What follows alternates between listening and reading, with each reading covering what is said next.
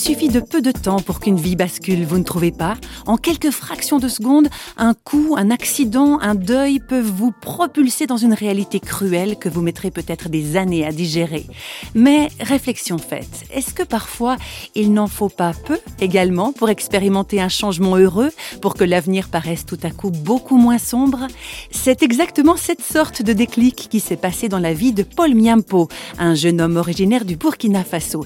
Il a fondé là-bas un orphelinat et une école, une structure qu'il continue de soutenir et de gérer depuis la Suisse où il habite. C'est par devoir civique que Paul Miampo a démarré ce projet, mais c'est aussi sa foi chrétienne qui le motive. Découvrons le remarquable parcours de ce garçon qui s'est retrouvé livré à lui-même très tôt dans la vie. Quand j'avais 12 ans, donc j'ai perdu ma mère. Vu que j'étais dans une famille polygame, mon père avait une dizaine de femmes et que dans ce contexte, chaque femme prend charge, la, charge de ses propres enfants. Donc, euh, les mamans ne pouvaient pas avoir une charge supplémentaire. Donc, euh, du coup, euh, on était huit de la même mère. Donc, nous avons perdu, nous avons eu la malchance de perdre notre maman. Donc, c'était automatiquement qu'on devait prendre la porte. Donc, en quittant la maison, ça veut dire aussi que c'est toute la sécurité alimentaire, sécurité morale et spirituelle, sécurité euh, financière qui était euh, loin. Pour un enfant que j'étais de 12 ans, il fallait se débrouiller. Quoi. Donc j'ai presque vécu dans la rue. La perte d'une mère ou des, parents chez nous, en général, c'est vraiment, comment je vais dire, c'est une exposition de l'enfant, soit à la rue, soit à, à l'errance. Quoi.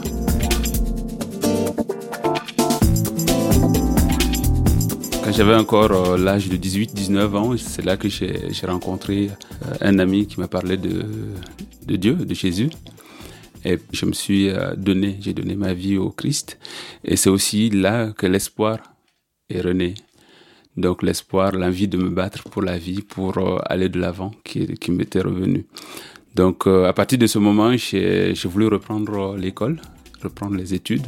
Et puis voilà, je suis arrivé ici en Suisse et c'est là que j'ai pu faire une formation théologique.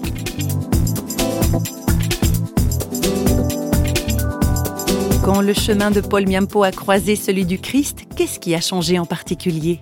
Premièrement, ça m'a totalement détendu. Savoir que euh, ma vie n'était pas dans le vide et qu'elle euh, avait un but. Ça m'a aussi reconcentré sur moi et sur euh, l'invisible je peux dire que à partir de ce moment, je savais qu'il y avait quelqu'un à quelque part qui m'aimait. Et ça, c'était un moteur pour moi, un moteur qui m'a permis de me battre. J'avais rien, donc euh, aller de rien pour construire un orphelinat, une école, un club de foot, cela relève euh, de quelque chose de fabuleux. Ça vient de Dieu. Et pour moi, c'est cette foi qui m'a animé de tout le temps et qui a fait que je continue à me battre et je peux continuer à me battre parce que je sais que je ne suis pas seul. Il y a peu de gens, en tout cas en Afrique, qui savent que je, suis passé par là. Ils pensent que je suis un enfant de ministre ou de diplomate. Et puis quand ils apprennent que je suis passé par ce trajet, ils sont d'abord étonnés et souvent ils ont l'impression que je bluffe. Parce que c'est presque inimaginable. Et pourtant...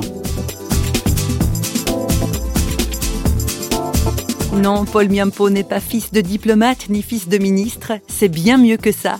Car qu'y a-t-il de mieux que d'être un enfant d'un Dieu capable de redonner tellement d'espoir et de sens à une vie?